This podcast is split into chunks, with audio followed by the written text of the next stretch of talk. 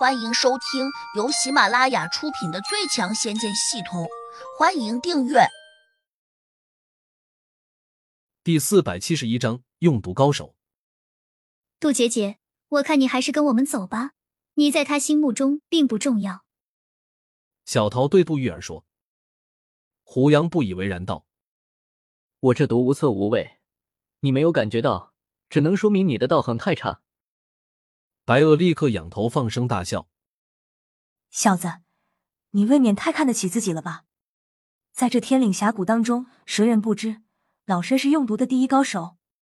你毒不了我，那是你本事太差。我不妨再免费提醒你几句：真正的用毒高手，可不是你这样下毒的。”胡杨冷冷的看着他，心生戒备。白鳄微微一笑，又道：“我出来的时候。”就已经给你下了毒，你可能没有想到吧？胡杨脸色似乎变了。白鄂刚出来时，自己并不知道他是个用毒的高手，等到小桃介绍过后才知道。如果真像他说的那样，显然已经晚了。我好像没看见你有什么动作。我出来之时，身上自带毒香，难道你没有闻见？这空气中有一股淡淡的花香吧？当然。你是个修炼中人，可以胎息而不用呼吸新鲜空气。只是不知道，你刚才胎息了吗？白垩得意的问。如果我说一直保持着胎息呢？胡杨冷峻的反问道。那也没用，我散发出来的毒香只是个引子，你即使没有呼吸，他们也能慢慢的附在你的身上。为了能让你中毒，我故意接了你的银针。然后把剧毒抹在了针上，再扔还给你。小子，你不觉得现在手指有些发麻吗？胡杨淡淡的看着他说：“既然知道你是个用毒高手，你认为我还会拿手去碰触你摸过的东西吗？只有傻子才会这样做。”白鳄脸色顿时变得有些不好看，沉声说：“小子，你果然很狡猾。就算你没有中毒。”你依旧输了，把杜玉儿交给我们，我不为难你。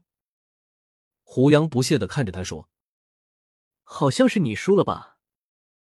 我没有中你的毒，怎么会输？小子，你要是不信用承诺，我只好对你不客气了。”白鳄生气道。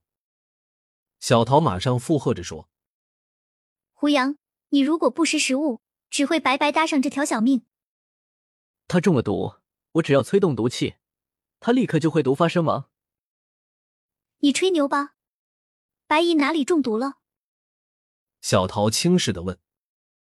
白鳄同样很自得，双手抬起来，还在原地轻巧的转了个圈。我怎么感觉不到自己有中毒的迹象？小子，你这样自欺欺人有意思吗？杜玉儿也很紧张，小声对胡杨说：“你这样做。”好像没法蒙混过关，不如我们赶紧逃吧。胡杨看他一眼，没说话。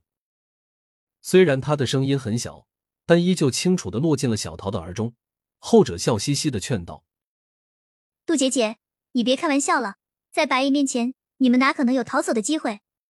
你不妨看看这地下，到处都是带毒的黑蚁。”杜玉儿下意识的往地下看了一眼，这才惊愕的看见。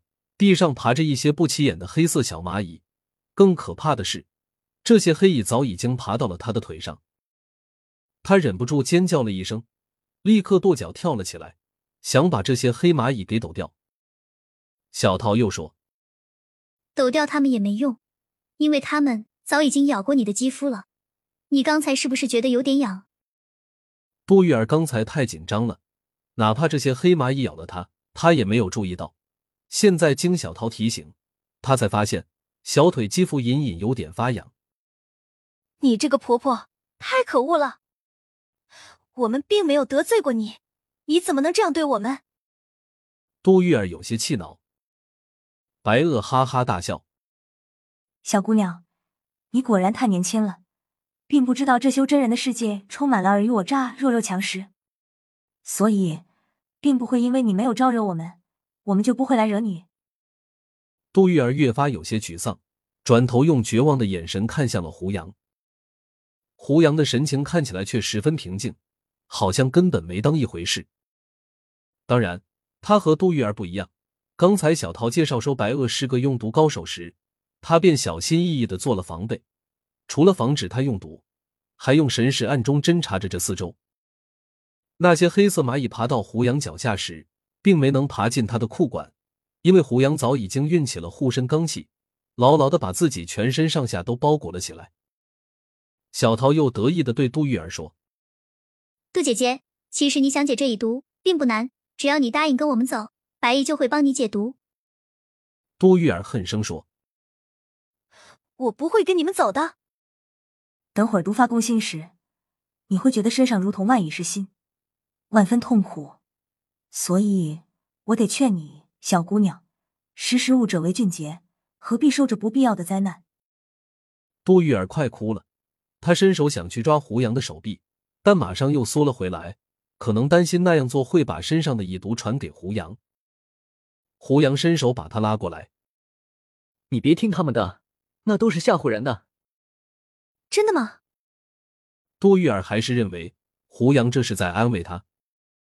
白鹅冷笑：“我看你们是不见棺材不落泪。”白姨，你赶快催动毒素，让他们感受一下个中的滋味。好，说着，他抬起双手，掐了个手诀，便要动手。杜玉儿越发紧张的要命。到了这个时候，他已经顾不上别的了，下意识的伸出手，紧紧的抓住胡杨的手臂。胡杨在他的手背上轻轻的拍了下，说：“你放心好了，他催动不了毒素。你也只会耍嘴皮子哄女人罢了。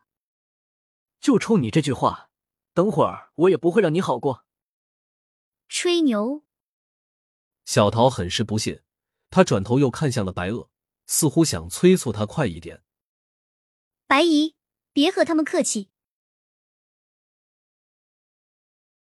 本集已播讲完毕，请订阅专辑，下集精彩继续。